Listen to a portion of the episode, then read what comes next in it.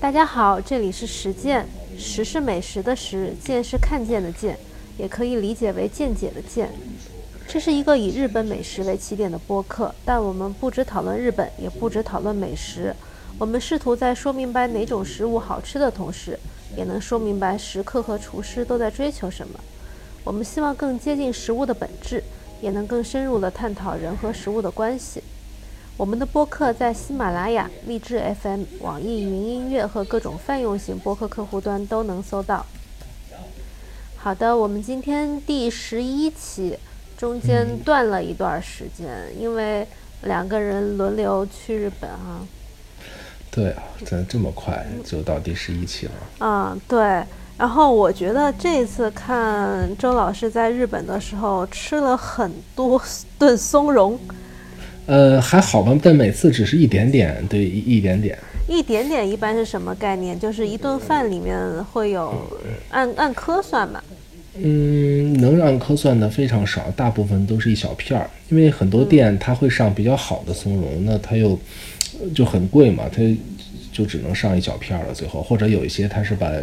价格提升了，嗯，对，反正秋天还是蛮可怕的感觉。因为因为最近虽然周老师在日本，但是我们经常在微信上面聊天，然后他就抱怨说，最近在日本几乎每一顿饭都有松茸，然后已经有一点点审美疲劳了，是吧？哦，我以为要说每顿饭都多少钱的，对，你这个有一点，你这个就是属于心虚，我跟你说。没有，因为有些定价是强制的，那有些店定价没有太高，它就会给少一点儿。可能秋天的时候，因为松茸确实很香嘛，那大部分店还是会用各种办法让食客吃一些。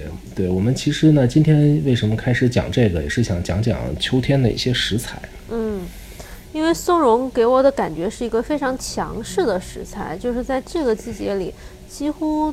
大部分高级料理店啊，能用到的他都会想用到，就是有可能甚至一整套菜里面有两三道里面有松茸，我都见过。对，其实很多时候都可以吃到松茸，因为有进口的嘛。就是在平时夏天的时候也会有中国进口的。对。但是日本日本松茸的季节主要是从初秋开始，那么就它会有一些非常有名的产地，然后非常高的价格。嗯。可以说是，虽然我们以前就平时可能大家觉得海胆贵啊，金枪鱼、大南贵啊，但其实跟松茸相比，这些东西。还真的没有那么贵了，感觉。那周老师大概说一下松茸是什么价位的东西？嗯，有有很便宜的，就我们在我从小店说起嘛，就这时候很多那个小的一些居酒屋、小哥朋友他会也出一些松茸的土瓶蒸之类的小菜。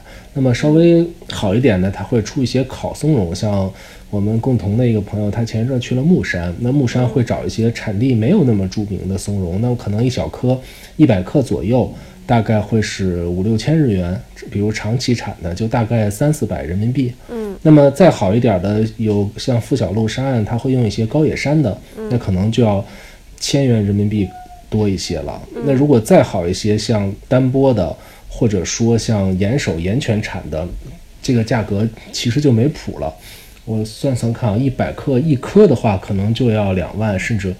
更多的日元就要一千五左右，甚至更高了。嗯，那其实一顿饭可能加下来加下来要五万日元左右。有一部分会会会到这样，也有一部分不会吃那么多，因为就看你吃多少了。对你像比良山庄，它是给你一颗松茸，那么那一颗有大有小，小的会便宜一点。嗯，大的会有一些比较可怕的，像它有一种叫寝松茸，就是。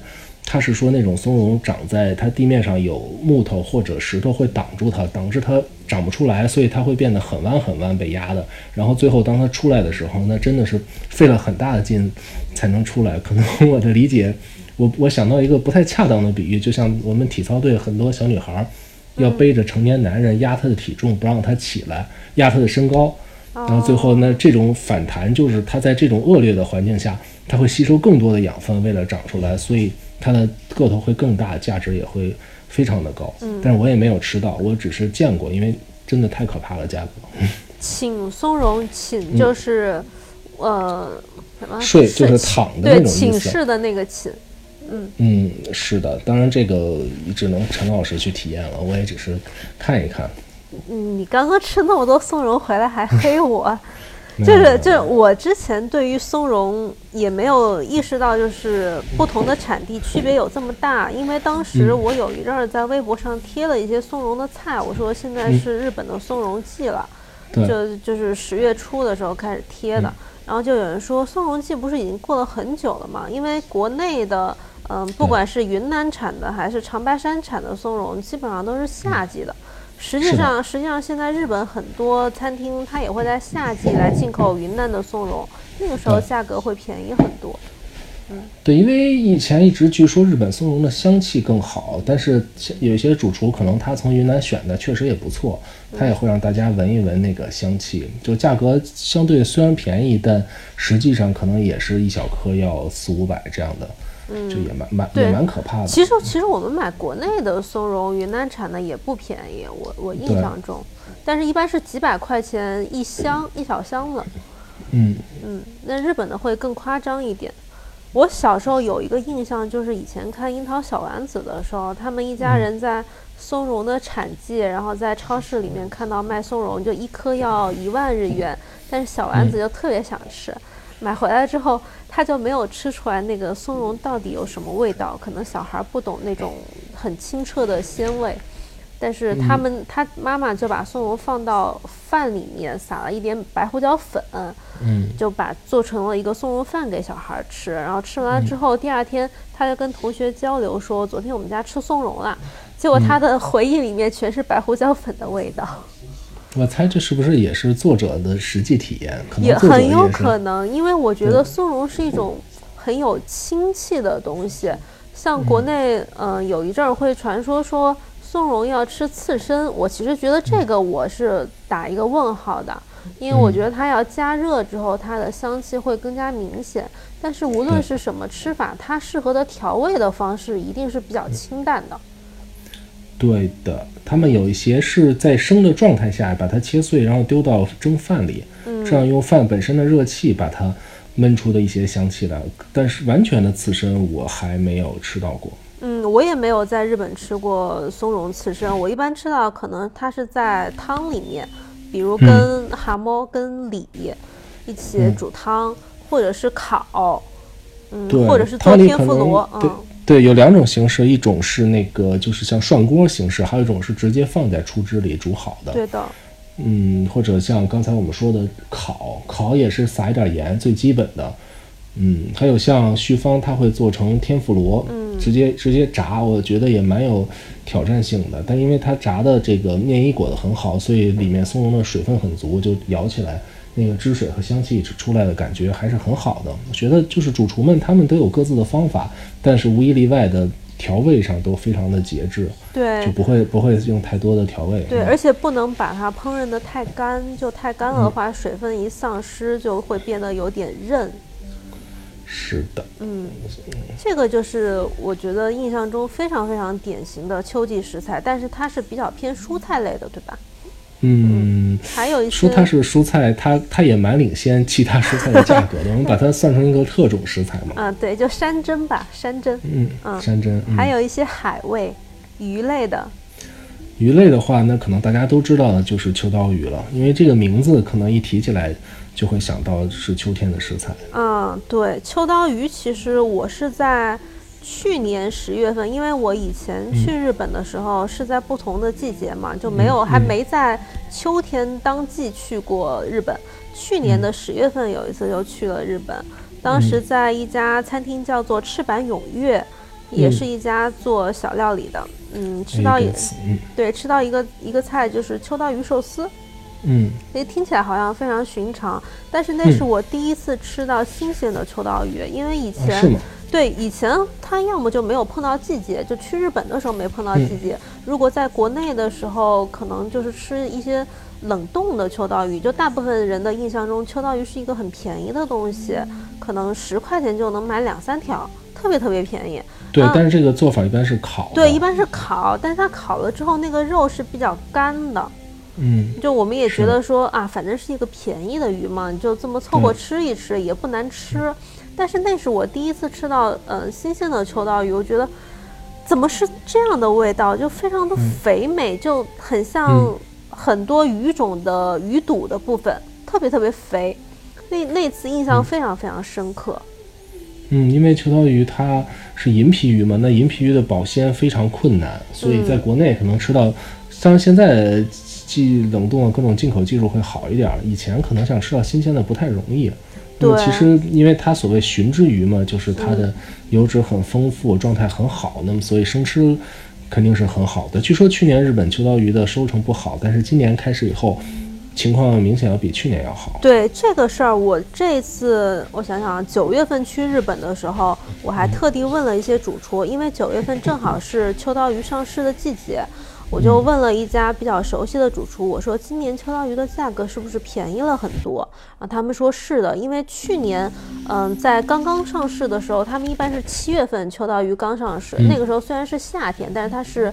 第一波秋刀鱼那个时候特别特别贵，但是今年一下就便宜了很多，所以你能几乎在所有的店里都能看到秋刀鱼。我甚至在国内的所有的大部分日料店都看到大家已经大肆的进秋刀鱼了。但是有说你还在北京吃了一顿秋刀鱼宴席是吗？呃，对，那个是在北京一家比较熟的日料店，请师傅专门进了很多秋刀鱼，然后大概以每个人两条的分量来算。两条什么？两条什么概念？就是呃，一条做刺身，一条做烤的。其实一般人吃完一条烤的，可能就已经饱了。但是我们想尝很多风味嘛，就还让他做了一些刺身，还有一些是就是用喷枪稍微喷一下。嗯，对的，在国内可能用火撩一下的条件没那么好，一般还是要用喷枪。对。然后我我也问了国内的主厨，我说今年的秋刀鱼价格怎么样？是不是比去年便宜了？他说我没觉得呀，但是但是我是我是先问的北京这个主厨秋刀鱼的价格的问题，再去问的日本的主厨。日本主厨说，可能是因为北京这边它如果没有比去年涨价，就已经是便宜了。嗯，是的。嗯，秋刀鱼，对，你说对，但是这个秋刀鱼的价格，可能我们说。贵或者是便宜，大家没有太大的概念啊。就一公斤秋刀鱼，在最贵的时候可能是，我想想，一千多日元。这个听起来还是不是特别贵，但是以秋刀鱼这个品类来说，它已经很贵了。嗯，是这样的。对，但是对，然后它便宜的时候，可能一公斤三四百，三四百日元，这是比较便宜的时候。嗯，是的，新鲜秋刀鱼还是蛮好吃的。嗯，也有一些主厨，像我有有时候会吃到他用那个炭，就是整个一块炭，他夹出来以后，把炭放到秋刀鱼上，用那个炭火的热气，就像以前那个拷问的时候刑罚一样。你说他直接接触吗？对，直接接触，因为我去了一家，他是做披萨的，然后他所有的料理都是用那个披萨的窑来做。那秋刀鱼，它就是从里头夹出一块烧的通红的炭，然后把它放在那上，就跟那个用喷枪是一样的，只不过它会有更多的炭火的香味儿。这样烤烤一下，这种半生的感觉也蛮好的。这个我还没有尝试过。对，其实跟喷枪的原理是一样的，就因为喷枪我们都知道它很方便，但是少了一点炭火的那个气息嘛，就相对来说还是有点遗憾的。因为鱼皮上烤一点炭炭的香味，其实是很香的。对它，尤其是那种脂肪上的，就是就是油脂滴到炭火上的话，会非常非常香。因为国内对很多店里那个对于明火的使用要求很严，嗯，厨师不能随便的像日本似的架个炉子然后上来就烤，嗯，所以也可以理解，大家有时候就只能用喷枪替代。嗯，其实我还听我有个朋友说过，他说如果是新鲜的秋刀鱼的话，秋刀鱼的内脏也会很好吃，会有点像香鱼那种很清苦的味道，但这种我也没有尝试过。嗯，出的会比较少，也很适合下酒。嗯。对，这个这个秋刀鱼是我从去年到今年非常非常喜欢的一个食材，就现在可能没有了。一般九十月的时候，推荐大家去日料店看到有秋刀鱼的话，一定要点一条。嗯，是的，便宜的店还有贵的店都会有，虽然质量可能会有点不同，但是嗯，都可以尝试一下。对，如果判断那种秋刀鱼是不是新鲜的话。可以看它鱼嘴黄不黄，好像新鲜秋刀鱼的鱼嘴会更加黄一些，然后它的呃鱼皮会更加闪亮，因为它本来就是亮皮鱼嘛。嗯，这个知识还蛮有意思，但我觉得我不知道我们有没有机会看到鱼嘴，可能有些店哦，对对对，可能已经是切掉了，嗯。嗯，对，但是秋刀鱼是我很喜欢的一个食材。我我我去年我想想，今年是一八年，我一七年的时候在北京的同一家日料店，我也会经常去找主厨吃煎鱼卡搓。嗯嗯，那个也是我很喜欢的食材，就是前稍微往前两三年，国内用煎鱼的还不是特别多，因为我听主厨说煎鱼的接受度不是特别高，它它血味儿比较重，就很多客人不喜欢。这个其实还是因为煎鱼的鲜度非常重要，所以可能国内我觉得还是保鲜的这个技术没有那么高，因为这个季节它是回游嘛，从北边往南回游的这个煎鱼，嗯，那可能。它的肉质也是非常丰厚的。那如果它其实是有一点儿那种，因为红参鱼有一点点火腿的食感，我觉得不知道田螺有有没有这种感觉。嗯，那其实它属于那种对，也是肉质很厚，然后味道很强烈的一种鱼。对，相对来说吃到嘴里会很舒服，有的时候会配一些洋葱酱油之类的这样的东西。对，就是它如果是比较嗯。家庭料理的做法的话，会配一些比较重口味的东西。我印象中，就比如说蒜，刚刚赵老师说的洋葱，还有姜之类比较重的东西，把它压一压。是的，但是它如果在日本吃新鲜的话，其实血味也还好，我觉得控制的不错。当然，很多大家会用那种稻草把它稍微烤一下，把皮烤的相对有一点焦味儿，这样的话吃起来会更舒服。嗯。麦秆熏麦秆麦秆熏煎鱼是我见到的比较多的一个做法，我觉得它应该算是嗯 tataki 做法的一种。就所谓的 tataki，就是把嗯肉或者鱼的表面稍微加热一下，但是它还是一个可能三分熟或者一分熟的这种熟度。嗯，你可以你可以用锅子煎，或者用烤网烤。或者用嗯烟熏，就把它熏得稍微有一点点熟，但是整体还是非常收非常生的这种程度，叫做塔塔 k 然后呢，煎鱼比较常做的塔塔 k 的办法，在家里做的话可能是煎，在餐厅做的话是像周老师刚刚说的用麦秆熏。麦秆熏它有一个好处就是特别特别香，嗯，就是有那种整个那种稻田的味道扑面而来。嗯，是的，而且因为它是在呃，你先说。啊，我觉得就是麦秆熏的一个做的比较好的餐厅，我印象中是东麻布天本，非常好吃。钱老师净说这种一般人去不了的餐厅啊，周老师刚刚说的大家也都去不了，没有没有，嗯，你你刚刚想说什么？我没有，我就是说他，因为他是从太平洋侧回游嘛，其实从东北啊、宫城一直到四国、高知这些地方，在小居酒屋里都能吃到很便宜的这种煎鱼。就可能虽然没有高级店处理的那么好，但也是这个季节去了看到了，最好就点。嗯，对，其实我们也是经常说不寻不食嘛。那这个不寻不食，在高级店里他会为你准备好，那可能到一些小店里就反而更需要有这个意识，要吃这个季节比较好的鱼，因为可能有一些。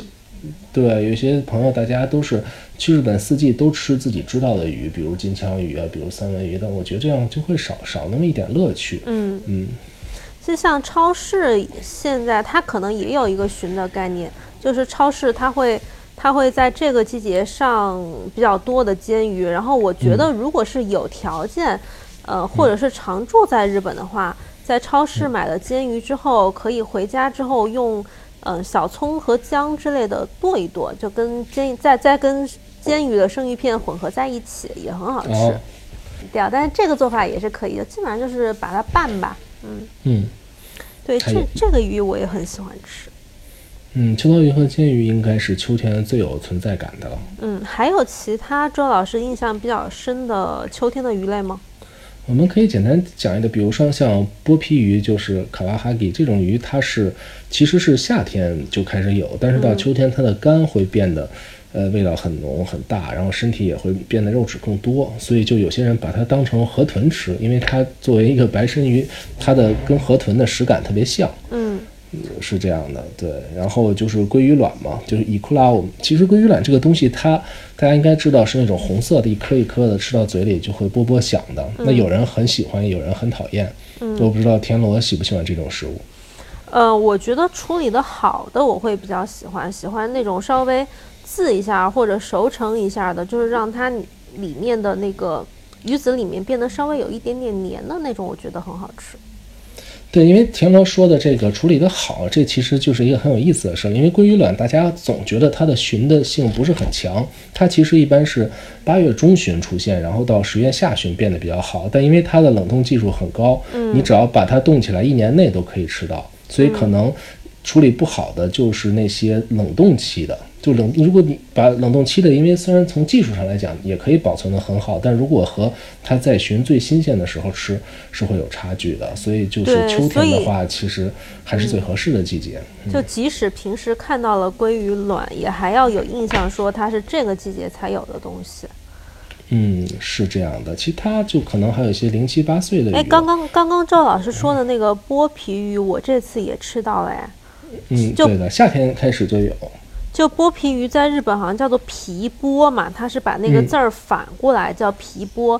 然后我在两家店吃到的都是皮剥的一片鱼，配上一点点鱼干儿，就就是剥皮鱼的鱼干儿，然后再做寿司，很好吃。因为它那个鱼的肉的质感稍微有一点点脆，然后配上干儿的那种很面的口感，就有一点对比，还挺好吃。是的，还有一个比较冷的知识，就是日本鳗鱼，它其实在这个季节，它是会因为要产卵，在河和海之间会游弋。但是为什么说冷一点？因为只有天然的鳗鱼才会这样。可是我们都知道，鳗鱼的养殖比例是极高的，那所以这个鲟对于大多数人来说就没有太大意义，就大家可能根本就很难吃到天然的鳗鱼，所以也就无所谓了。它它在。基本上香鱼算是夏天的食材，但是只有在这个时候，就是九月底十月的时候，会有这种有卵的香鱼，很好吃。嗯，是的，因为鱼香鱼本身内脏就是很有滋味的，那么有了鱼卵以后，又会多增加一层滋味。那这个时间去的话，大部分料理店也是会端出这个孢子香鱼。嗯，周老师今天还发了一篇公众号，说北凉山庄的孢子香鱼哈。嗯，对他们，因为他们家做了很长时间的香鱼，所以做的确实是比较好的。我那天在旭芳跟旭芳三聊天的时候，他还说到比梁山庄用的香鱼，说他们用琵琶湖的香鱼，琵琶湖本身就是很有名的香鱼产地。对，嗯，然后说琵琶湖的香鱼长相非常温柔。嗯，是的，他只他好像在去以后。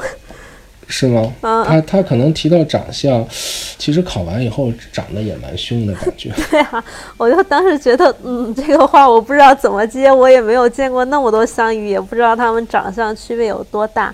但是，但是确实就是比梁山庄那边的香芋给我印象很深刻，就它的香气和它的那种清爽，就是让我真的一下感觉到这是一一种黄瓜的香气，因为以前在书上有看到过说。很好吃的香鱼是有黄瓜的清香，但是很多时候都没有体会到这一点。不过当时在比梁山庄有体会到。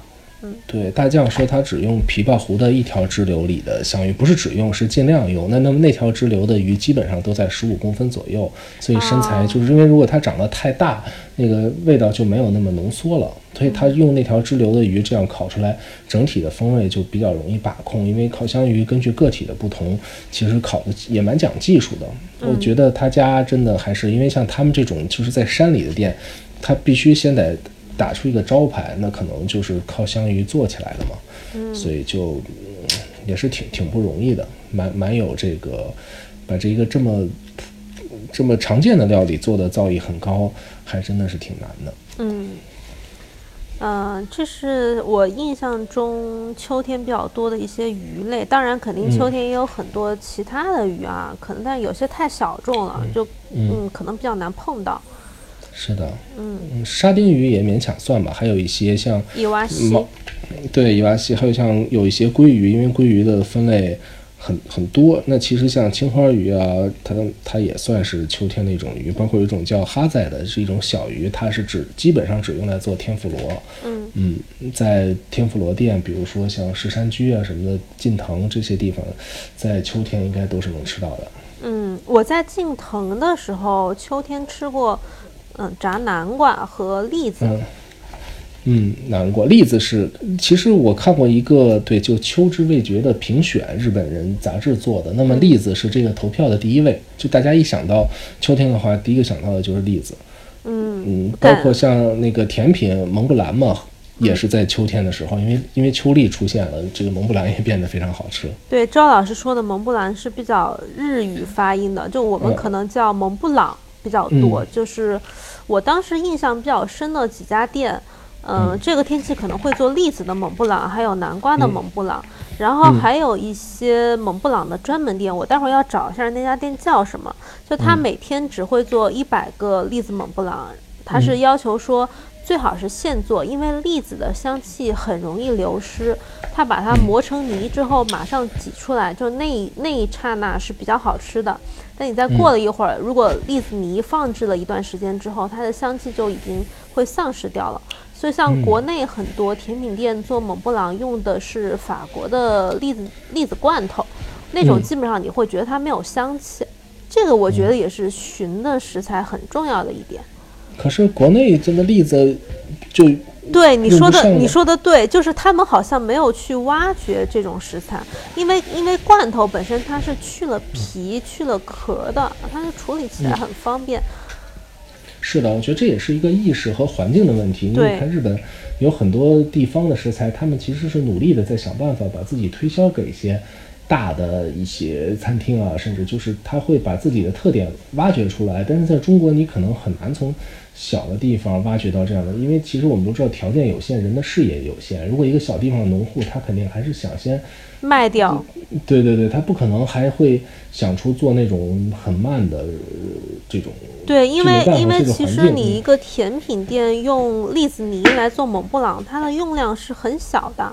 你要秋栗香这种店卖一堆那个叫什么糖炒栗子，它一天能卖很多。是。对，所以这个区别是很大的。但是其实糖炒栗子的价位跟蒙布朗的价位也没有办法同样来比较。对，就有时候我们会想到这个问题，可能在国内，好像大家突出的都是不是进口食材，就是什么，就很少有说我们在某个季节，国内某个地方的食材，我们是会吃到很多啊，或者很有印象的。啊，大闸蟹。大闸蟹，对，大闸蟹也也是必须把它炒红了才行。嗯，好，我们我们说回日本，还有其他秋天的蔬果类的。银杏是很特。很比较有代表性的银杏也是一个从小店到呃贵点店都能吃到。对你像那个居酒屋就不用说了，烤银杏，嗯，呃，叫那个片子叫什么来着？家族之苦，我不知道田螺看没看过。你你不是号称不看电视吗？没有，那是电影，就蛮有意思的，就也是他们吃烤银杏。呃，三个同学那隔时隔多少年不见，然后以前是一起去吃烤银杏，现在也是，就烤银杏。感觉是一个很居酒屋的料理，但是像有些寿司店，它也会上来就会端出来，因为寿司店有些像那个哈西莫头，它是因为在银座附近，定价比较，它性价性价性价比比较高的一家店。对，所以它其实很突出的就是紫妈咪九窑的这一部分。那一上来它就会上银杏，因为银杏这个东西它很适合配酒嘛。嗯。所以在银杏在秋天的时候，我发现出现的比率也很高，像一些京都料理店的八寸里面。嗯，或者不过银杏给我的感觉，如果我没有意识到这些之前，我可能觉得也是一年四季都有。嗯，在日本的话，好像还是比较有秋天的这个感觉。那国内你就觉得好像一直都有银杏，是吗？嗯，也是哈，好像国内日料店的话，小菜里面芥末章鱼啊、银杏啊，对对对，都是都是长期 长期供应。是的，其实红薯也也是秋天的食材。那红薯也是可以用来炸天妇罗的。嗯嗯，比较常见，包括柿子，柿子做一些呃甜点，或者像有些店会做柿子的天妇罗。我在东京吃过一个叫天茂，可能田老师应该不知道，那是很老的一家天妇罗店。就他会把柿子皮炸了，然后和柿子的果肉一起放上来。当时我的印象还蛮深的，就是把一一同这个季节的水果做成了天妇罗和普通的两种两种吃法，然后在一道菜里呈现。这个这个我听起来很想吃。然后我还我吃过一个，就是呃，你刚说完他们家什么？嗯，没有，就他家也也会炸栗子，就还是因为特别老派的一家店，可能。现在很多年轻人也不太爱去了。他家最夸张的就是每次吃完以后，衣服上的味道巨大，因为它排烟的能力很差。对，在日本桥那里，到时候田老师有有心情可以看一看。嗯，我觉得日本把很多应季的水果会入菜，就是我我在八月份的时候，其实严格说起来不算秋天啊，是夏末的时候，在京都的木山吃过一道是无花果入菜的，它是放到白味增汤里面，然后上面有一点点那种柚子的皮皮屑屑，很好吃，就是非常非常非常清新。嗯，是的，无花果在秋天存在感非常强。嗯，我这次也吃到，基本上快吐了，除了松茸就是无花果了，感觉。好吧。对，因为它就是生无花果，上面撒点核桃，这也是很秋天的一种吃法。在那个碧凉山庄啊，包括富小路山岸，他们都会这么做。或者像刚才田老师说的，像旭芳，他有时候会把它炸成天妇罗。嗯嗯，我觉得旭芳他胆子还没蛮大的，像桃子还有无花果这些纯水果，他也能炸成天妇罗。可能因为他的这种女性 客户比较多，贵妇客人比较多。对对，大家对这个水果的接受接受度很高。嗯，就无花果，它在秋天真的很受欢迎。那个对沙拉里头也是非常会常出现的，不像咱们的沙拉总是牛油果。哈哈，你这个吐槽。我都没有预力预料到，没有，因为就是也有人写写过一个文章嘛。我其实不太看这种文章，我是看朋友之前写的，就简单讲一句，我说好像牛油果的这个热量非常的高，但是不知道为什么它在中国火了以后被当成这个健身食品，嗯，就放在沙拉里卖。当然我们不扯那么远了，嗯，对，还是说回到。秋天，其实我们刚才讲了不少蔬果了，银杏、栗栗子、无花果、南瓜、红薯。对对对，这些。而且他们吃柿子，我感觉好像没有特别忌讳跟海鲜一块儿吃。柿子真的不能跟海鲜一起吃吗？我听说是可以，但是这个反正我觉得个人无所谓吧，你自己爱一块吃一块吃，不爱一块吃就比较介意的话就不要一起吃。但是日本好像没这个忌讳。好像食物相克这个东西，我只在那个父母群的呃转发的公众号里见过，这这个是真的存在的。嗯，我就我自己的体验而言，我吃某些食物确实会觉得胃不舒服。嗯嗯，但这个也不扯，嗯，不扯远。嗯，没有扯一扯还是挺好，活跃一下气氛。啊啊，你看，我想一下，我秋天还有一些印象比较深的东西，就是。在一些餐厅或者料亭的时候，会看到他们用大量的枫叶来做装饰。嗯，是的。嗯，就是整个布满红叶的感觉，非常非常的秋天。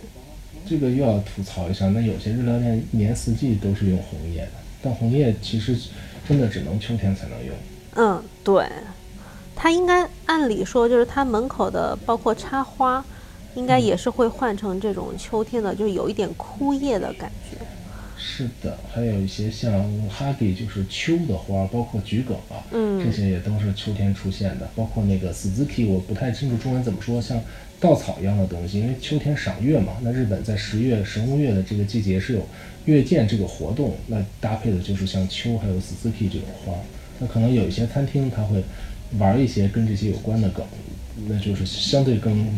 高级一点的，嗯，其实我之前觉得，怎么讲呢？就是我在国内待着的时候，我觉得我在日料店吃到的很多东西，就是一年四季都有，就我没有特别觉得它哪个季节有特别的一些菜式。嗯，对，嗯，这是让我觉得我印象中寻这个概念没有落到实处吧，有一点。可是我这也是我刚才说的比较尴尬的一点，就是因为日本的他们获得这些菜和鱼的方法要更简单。那中国的料理店，对吧？如果我们国内没有合适的这种鱼，或者说菜的话，那他要怎么办呢？要从日本去获得。我也想过一种可能性，其实你像日本，他会用做法餐的方法，做意大利餐的方法来做它的本土食材，但是中国。没有人这么做，可能因为也确实不太可行。你比如说用日料的做法，假如来烤中国的河鱼，或者来用中国的蔬菜、中国的海鱼，你觉得可能首先大家就不会认，对对对，觉得这个还是红烧好吃。对，但是你想，其实日本那些法餐，它不也是用日法餐的方法做日本国内食材？主要还是因为它国内的食材真的很好，而且选择很多。就是你在一些不太出名的地方也能有好的食材。嗯，那么国内我觉得尴尬的就是你在首先获得这些食材很难，那么在技术上你又很难突破。那而且食客还不认。对，就只能做大家都知道的一年四季都有的食材。那么想把鲟做出来。确实真的是蛮难。我觉得这个可能跟国内的 omakase 的形式没有特别传达开也有关系，因为我看很多人去日料店点菜，他永远就是点三文鱼、金枪鱼，嗯，或者鲷鱼或者虾。加州卷儿啊，加州卷对，就是就是他没有，当他没有这个鲟的概念的时候，他不知道这个季节应该点秋刀鱼，应该点煎鱼。那他又没有 omakase 这种形式，说主厨我就直接，因为现在这个季节的煎鱼很好，我就直接给你上。嗯，所以它就是这种恶性循环之下，就慢慢的大家更加体会不到寻的乐趣。是的。嗯，我我上次我记得我去年在北京一家日料店的时候，我就每次跑过去吃煎鱼。因为他一般是每个客人的一种生鱼片，他要只给一片嘛，然后他碰到煎鱼，他就会给我三片。我说，那你其他客人还有没有？他说有几个客人可能是对于日料不是那么熟悉的，他会觉得他是一个出来出来的客人，还不太摸得准的时候，他也会愿意给他一些比较保守的鱼类。是的，因为他觉得万一客人对这个血味比较重的鱼接受度不太高，他可能反而砸招牌。我认为这个想法是很对的，确实不能太，不能太冒进哈，或者说想当然。那可能真的有很多人认为，日本料理就是那些鱼嘛，就好像秋刀鱼就很奇怪嘛，煎鱼为什么要给我吃煎鱼？对，而且秋刀鱼你给我上这个，我可能印象中它是一个很便宜的东西。是的，这点就比较难。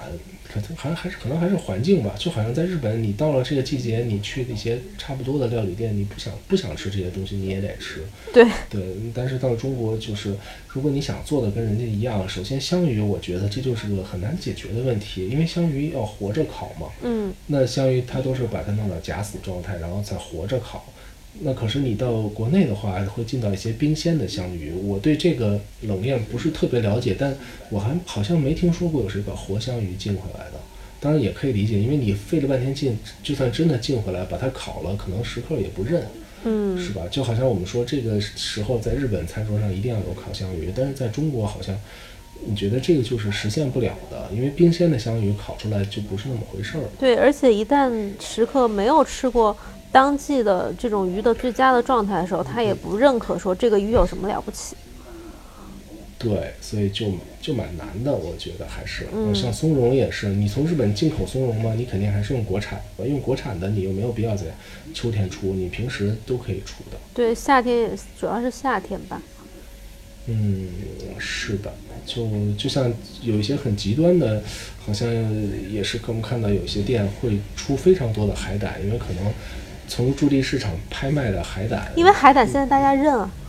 对，而且因为拍卖海胆，我看上海的、北京很多店都会拿出好几盒，比如说这是我们从驻地几千块钱拍回来的。对，这个大家会一下觉得这顿饭贵是贵的有道理的。对对，我觉得食客的认可的程度还是在很大程度上影响餐厅的进货。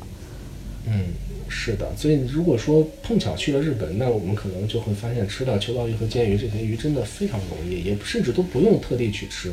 你去一些普通的一些小居酒屋、小料理店，呃，菜单上都会有。对，我先点点点试试。对，我们就提醒大家说，如果不是 omakase 这种主厨推荐的形式，是自己去一些小餐厅点的话，可以问一下，或者说看看菜单上哪一些是当季的东西，这个还是能够。比较能够吃到这个季节它特别的味道的，对，这样也会更有意思。那可能因为大家我们也讲过嘛，春天去看樱花啊，秋冬天看雪，秋天看红叶，那其实吃它也是分季节的。嗯，我们回头也可以再聊一聊其他几个季节的食物。我觉得会的，因为很快冬天了，冬天很快周老师要去日本了。嗯，没有没有这个安排好吗？你你好意思说吗？冬天的这个是什么情况，我就不在这里具具体说了。那那我也很长时间不会去。没有没有，是很长，就就是它，因为秋冬的食材相对是比较高级、比较贵嘛，给人的印象。那可能秋冬天的河豚啊、螃蟹，和秋天的这个松茸这些东西，就就会让大家对秋冬的味觉会有更高期待。因为其实我有个朋友，他因为工作的问题，只能冬天去日本。那他说他很喜欢冬天的日本，因为就河豚、螃蟹都很好，但肥肥的。他又很遗憾没吃过其他季节，但但确实冬天真的是一个非常好的季节。嗯，如果只只有一个季节能去，肯定大多数人都会选择秋冬吧，我想。哦，我想想，我今年七八月份去了两次日本，就是因为我没有在夏天去过日本。那你为什么要去两次？去一次不就够了？那好了，我们今天就录到这里吧。可以，今天的内容也比较丰富了。嗯，对。好，那我们再想想下期录什么。可因为最近我跟周老师可能都不太出门，应该能够录得稍微频繁一点。那我们希望是这样吧。嗯，好的，那今天就这样。好，谢谢大家，好再见。，拜拜。